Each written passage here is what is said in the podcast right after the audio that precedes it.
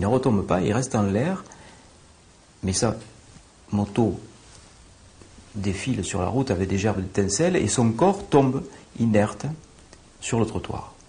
Il est là-haut, il voit son corps, il voit la scène, il voit la Ford Fiesta rouge, il l'a décrit parfaitement, il voit la Ford Fiesta rouge qui s'arrête, il voit le conducteur qui sort du véhicule, il devine ses pensées, il a très très peur le conducteur, lui il perçoit sa peur, il pense qu'il l'a tué.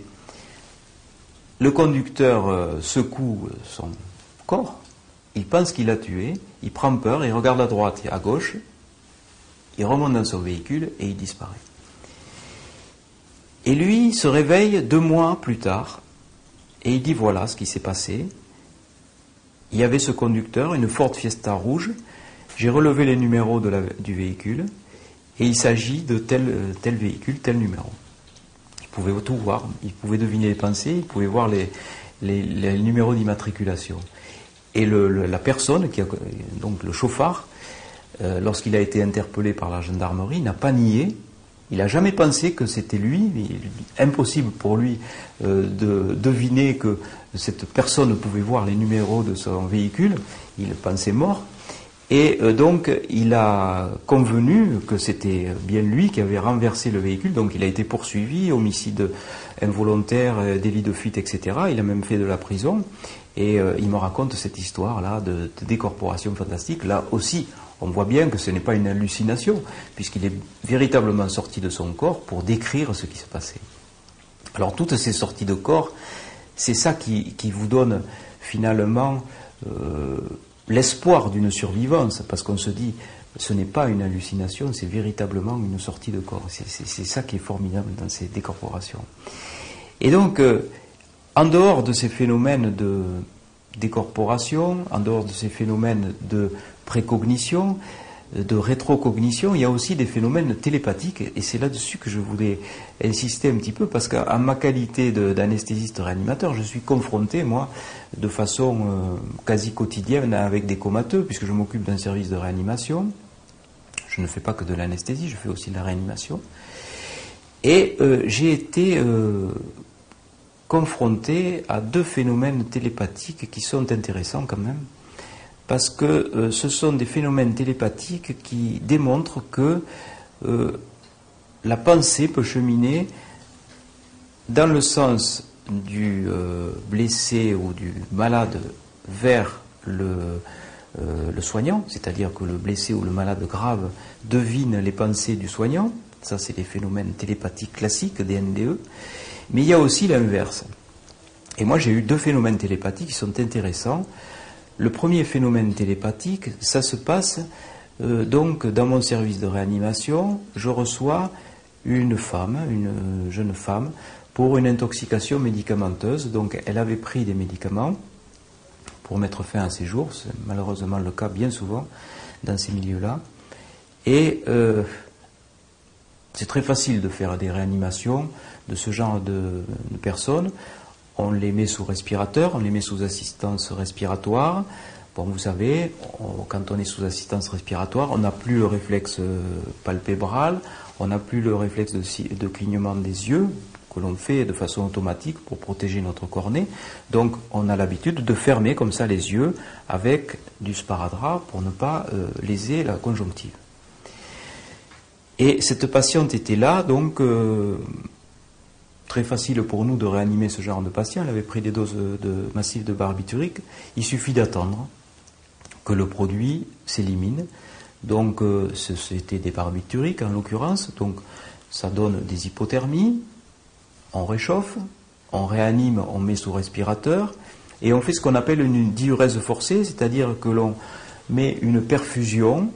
Et dans cette perfusion passe une grosse quantité de liquide qui va laver le rein, laver l'organisme et éliminer au fur et à mesure donc les barbituriques de l'organisme euh, qui est euh, surchargé dans ce toxique-là. Et au bout d'un moment, quand les barbituriques ont fini euh, d'être éliminés, eh bien la personne se réveille, on enlève le respirateur et voilà. Et elle a une consultation avec un neuropsychiatre pour évaluer le risque de récidive et on laisse partir la personne ou on la met en traitement ou on la met en maison de soins, euh, etc. Bon. Donc le cas de figure assez facile.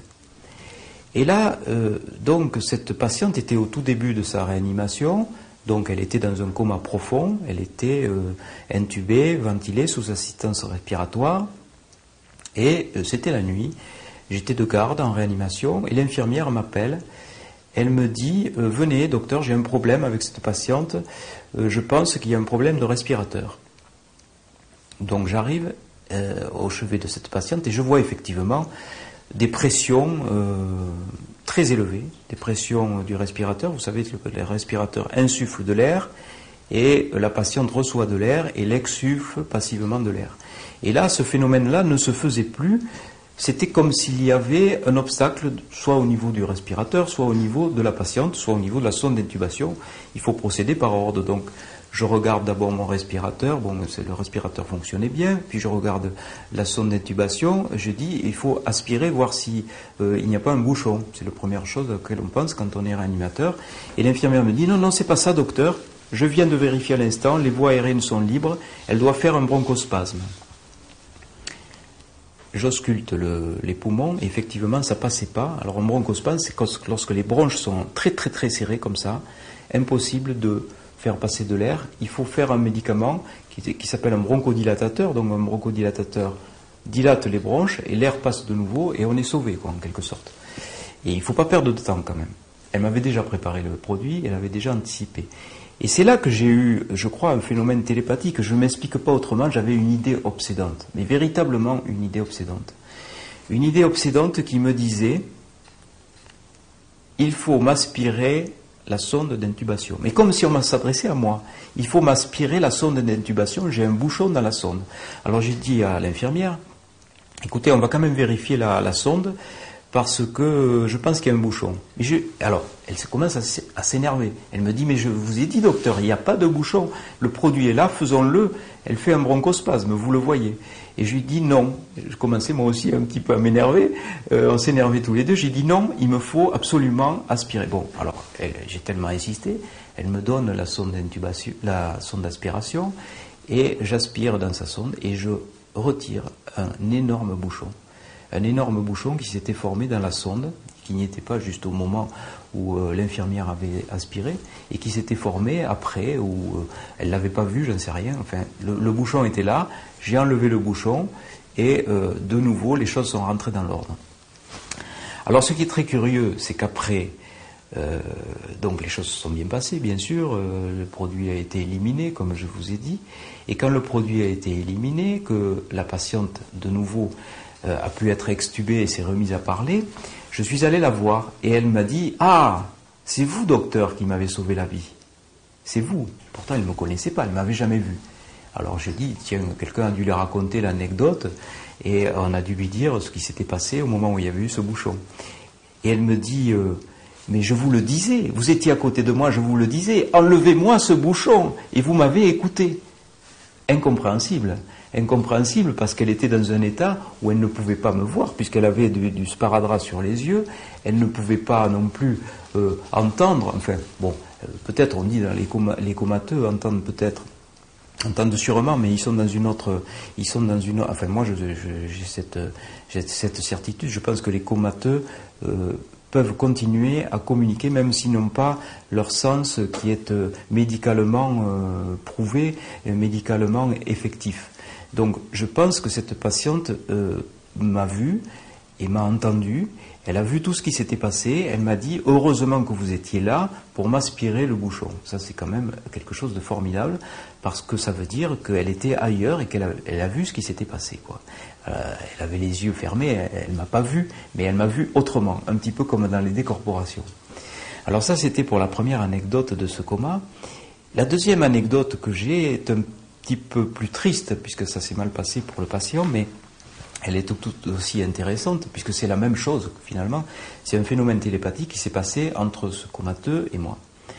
Donc c'était un patient qui était en phase terminale de cancer du poumon et euh, que j'avais dans mon service de réanimation, qui était là donc en fin de vie, et nous avions convenu avec la famille de ne pas euh, faire de l'acharnement thérapeutique, bien sûr, c'était inutile, simplement de, pouvoir euh, soulager les souffrances des derniers instants avec des morphiniques, avec des produits qui permettent d'avoir ce qu'on appelle les soins palliatifs, d'avoir une fin de vie humaine, entre guillemets, de ne pas avoir ces phénomènes de souffrance.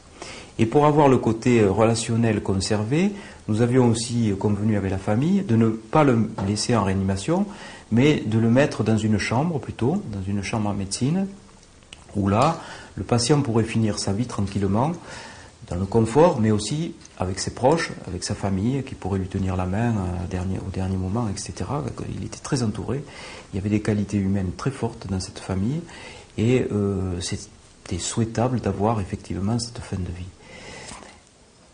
Et là, donc, ce patient part donc à l'étage, un service de médecine, un étage plus haut, et euh, son lit de réanimation est occupé par un autre patient qui, était, qui arrive là en urgence.